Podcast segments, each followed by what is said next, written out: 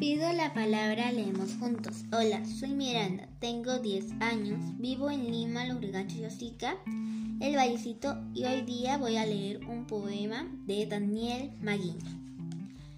La jirafa. Estar en una jirafa es un pensamiento elevado, es pensar en voz alta.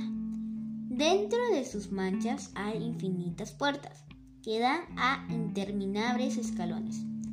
Por su cuello descienden las constelaciones y copulan indefinidamente otorongos con agujeros negros que las proveen de manchas.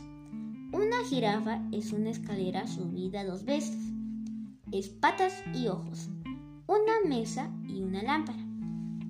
Una jirafa es en realidad un rinoceronte que se cansó de mirar hacia abajo. Gracias.